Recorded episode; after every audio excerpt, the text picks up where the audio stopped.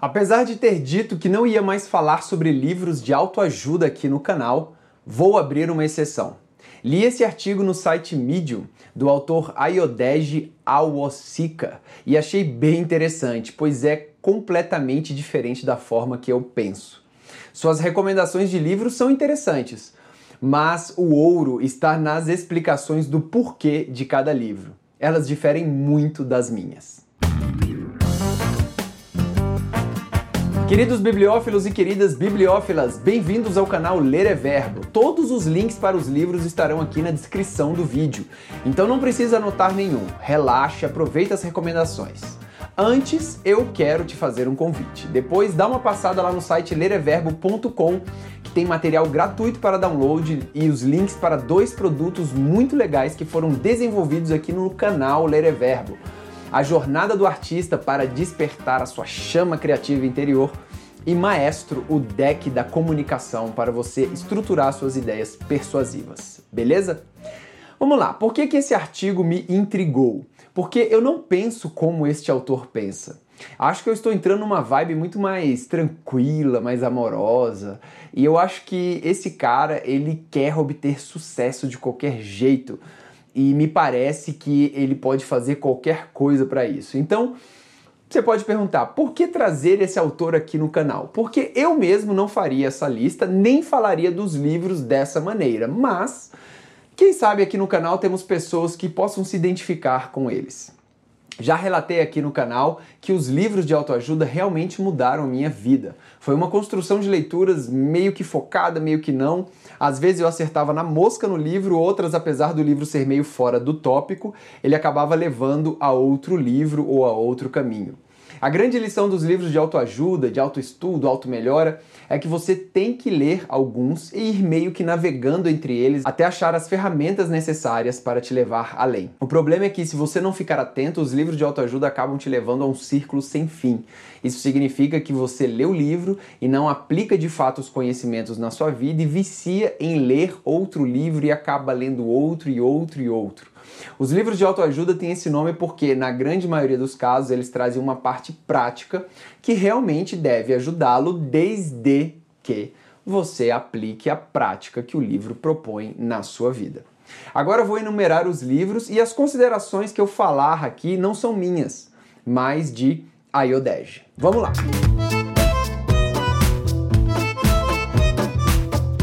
O primeiro livro é Relentless. From Good to Great to Unstoppable, by Tim Groover. Não li, esse livro não tem português, mas esse eu fiquei com vontade de ler. Tim Groover treinou atletas de classe mundial como Michael Jordan, Kobe Bryant e Dwayne Wade.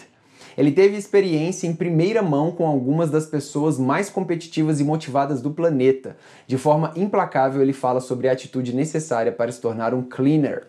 Para Tim, existem três tipos de pessoas: os coolers, que estão entre os seguidores, soldados de infantaria, se você quiser, os closers, essas pessoas que irão se apresentar, mas apenas se estiverem na posição certa, e os cleaners, que são, nas palavras do autor, os DGAF, Don't Give a Fuck. Eles são os que atacam implacavelmente qualquer cenário, independentemente do oponente.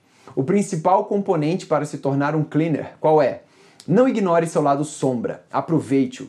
Pessoas com determinação e tenacidade reais, de atletas de alto nível a invasores corporativos, todas têm um pouco de implacabilidade sombria que as empurra para frente. Segundo livro, 10 vezes, a regra que faz a diferença entre o sucesso e o fracasso, de Grant Cardone. O que é a regra 10 vezes? Em poucas palavras, para conseguir o que deseja, você tem que trabalhar 10 vezes mais do que você acha que deveria, por 10 vezes mais tempo para obter de 10 a até 100 vezes o resultado. Ele contrasta essa mentalidade de esforço abundante e prosperidade com a pessoa que 1. Um, não tem dinheiro suficientemente mesmo quando economiza, 2. Não usa nem de perto a quantidade de esforço que é capaz de fazer e 3 encontra-se preso a uma vida que não quer porque vive muito abaixo do seu potencial. A regra 10 vezes não é apenas uma ideia elevada, é uma proteção contra as armadilhas de ser mediano. Estar na média é bom desde que as coisas estejam tranquilas, mas em tempos ruins, em tempos de crise, é a média que se ferra mais. De acordo com Grant, ficar rico e ter sucesso não é idealista, é um dever ético pragmático. Livro 3: Pai Rico, Pai Pobre, de Robert Kiyosaki. Pai Rico, Pai Pobre é sobre dinheiro. Mais importante, como pensar sobre dinheiro. Seu pai pobre era seu verdadeiro pai, um professor assalariado, o típico americano médio. O seu pai rico era o pai do seu melhor amigo, dono de empresas. As lições de seu pai rico são abundantes, mas aqui estão algumas.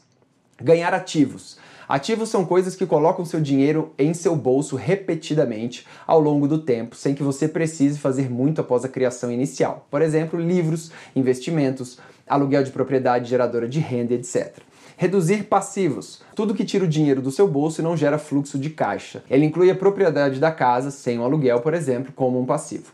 Fluxo de caixa. Você não pode ficar rico sem vários ativos geradores de renda que produzam fluxo de caixa. Isso é impossível. Compare isso com um cidadão normal, profundamente endividado, seus principais veículos de investimento, que são a casa e a aposentadoria, são extremamente ilíquidos e uma fonte de renda limitada pelo tempo. Se você quiser ficar rico, este livro lhe dirá exatamente como fazer isso. A primeira vez que a pessoa lê este livro, ela sente como se a sociedade estivesse mentindo para ela durante toda a vida. E estava mesmo. Número 4. Pequenas delicadezas. Conselhos sobre o amor e a vida, de Cheryl Strayed. Considero este um livro de autoajuda porque o autor faz o que a verdadeira ajuda deve fazer: ir direto ao cerne do problema para criar espaço para mudanças. Cheryl, autora de best-seller como Wild e de muitos outros sucessos, certa vez tinha uma coluna de conselhos com o pseudônimo de Dear Sugar. Tiny Beautiful Things é uma coleção de algumas das melhores perguntas e respostas da coluna. Você verá, lendo algumas dessas histórias, que as pessoas que parecem bem na superfície estão realmente lutando com alguns demônios das trevas. Todos nós temos isso. 5. A única coisa, o foco pode trazer resultados extraordinários para a sua vida, de Carrie Keller. Momentum é o nome do jogo. Você precisa do ímpeto para se tornar bem-sucedido, porque o sucesso gera mais sucesso. Para obter esse impulso, você precisa alinhar seus objetivos na ordem certa e se concentrar em uma coisa de cada vez. Isso cria um efeito dominó. Você começa com metas menores para ganhar impulso, então você é capaz de completar metas maiores com mais facilidade. Você já ouviu isso antes, mas o livro apresenta esse conceito de uma forma que você realmente consegue aplicá-lo. Além da ideia central de focar em uma coisa de cada vez, também há algumas dicas excelentes no livro. O equilíbrio é um mito. Você precisa levar um estilo de vida desequilibrado para ter sucesso. Vá com tudo em uma única coisa, o tempo todo, até que se esteja feito. Aprenda a dizer não. Reserve tempo para seu trabalho. Você não conhece seu limite, você não tem absolutamente nenhuma ideia do que é capaz e as estimativas que você faz estão bem abaixo do que é possível. Grande é melhor. Os caranguejos no balde sempre nos dizem para encolher e permanecer pequenos. Dane-se, quanto maiores forem os seus sonhos, melhor, contanto que você trabalhe em alguma coisa de cada vez para chegar lá. Todo o ethos do livro é essa questão.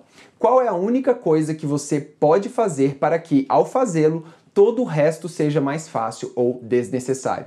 Se você realmente conseguir responder essa pergunta, o mundo se abrirá para você de uma maneira que você não pode imaginar. 6. Como fazer amigos e influenciar pessoas, de Dale Carnegie. Também nunca li esse livro, mas minha mulher já leu e adorou. Uma das regras que ela sempre fala é: como fazer uma pessoa gostar de conversar com você? Basta conversar sobre o assunto que ela mais gosta, ela mesma. É realmente surpreendente como algumas pessoas são socialmente inconscientes. Como fazer amigos e influenciar pessoas basicamente ensina as regras que você aprende no jardim de infância, mas essas regras precisam de reforço porque os adultos ainda têm muita dificuldade em segui-las. Não é tão difícil fazer com que as pessoas gostem de você ou façam o que você quiser. Aqui estão algumas das regras clássicas do livro. Sorriso. Conceito simples, mas quantas pessoas você vê, homens e mulheres, andando por aí com a cara fechada o dia todo? Não seja um sabe-tudo. Se alguém disser algo que não seja preciso, deixe passar. Corrigi-lo só faz você parecer arrogante. Não discuta com as pessoas. Nunca. Você não ganha nada com isso e apenas fomenta sentimentos negativos.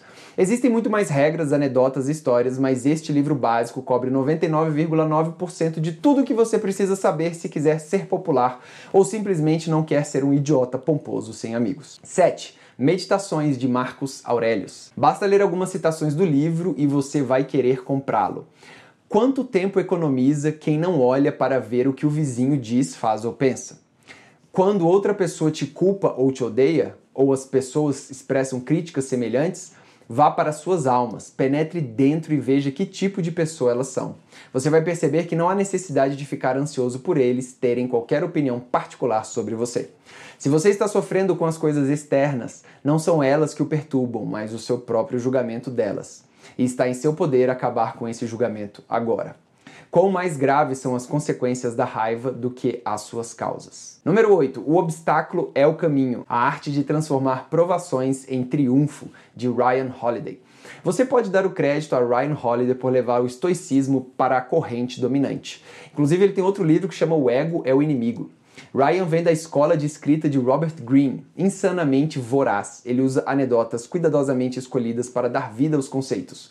Todo o livro é baseado em conceitos que você já conhece, e é exatamente por isso que é um ótimo livro. Todo autoaperfeiçoamento é derivado dos clássicos, da filosofia da sabedoria atemporal, seja qual for o apelido que você queira dar.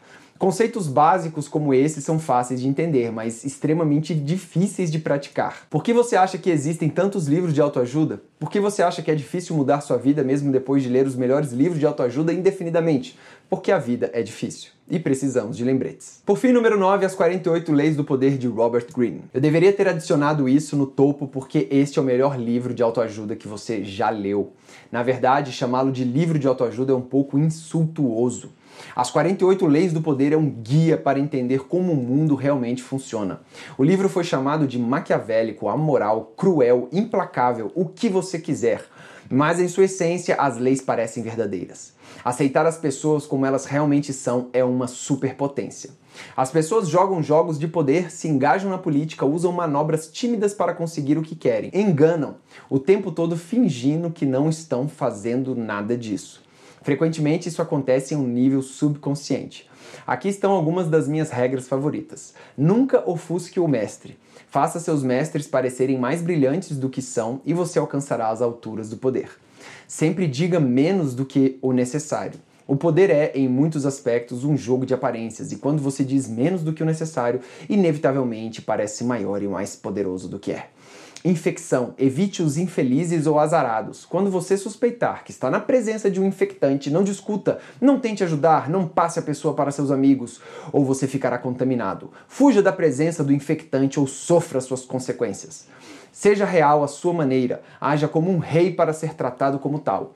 A maneira como você se comporta geralmente determina como você é tratado. Ao longo prazo, parecer vulgar ou comum fará com que as pessoas o desrespeitem, pois um rei respeita a si mesmo e inspira o mesmo sentimento nos outros. Ao agir regiamente e confiante em seus poderes, você parece estar destinado a usar uma coroa. Bem, pessoal, os livros podem ser interessantes, eu só não concordo muito, como eu disse ao início do vídeo, com jeito de explorar esse conhecimento. Eu acho que beleza, às vezes o ser humano realmente pode ser maquiavélico, pode ser mal, mas eu acho que se você explorar isso, vai ter alguém explorando isso de você também. Se vocês gostaram, por favor, inscrevam-se no canal. Muito obrigado pela presença, pela audiência, boa sorte e até a próxima. Valeu!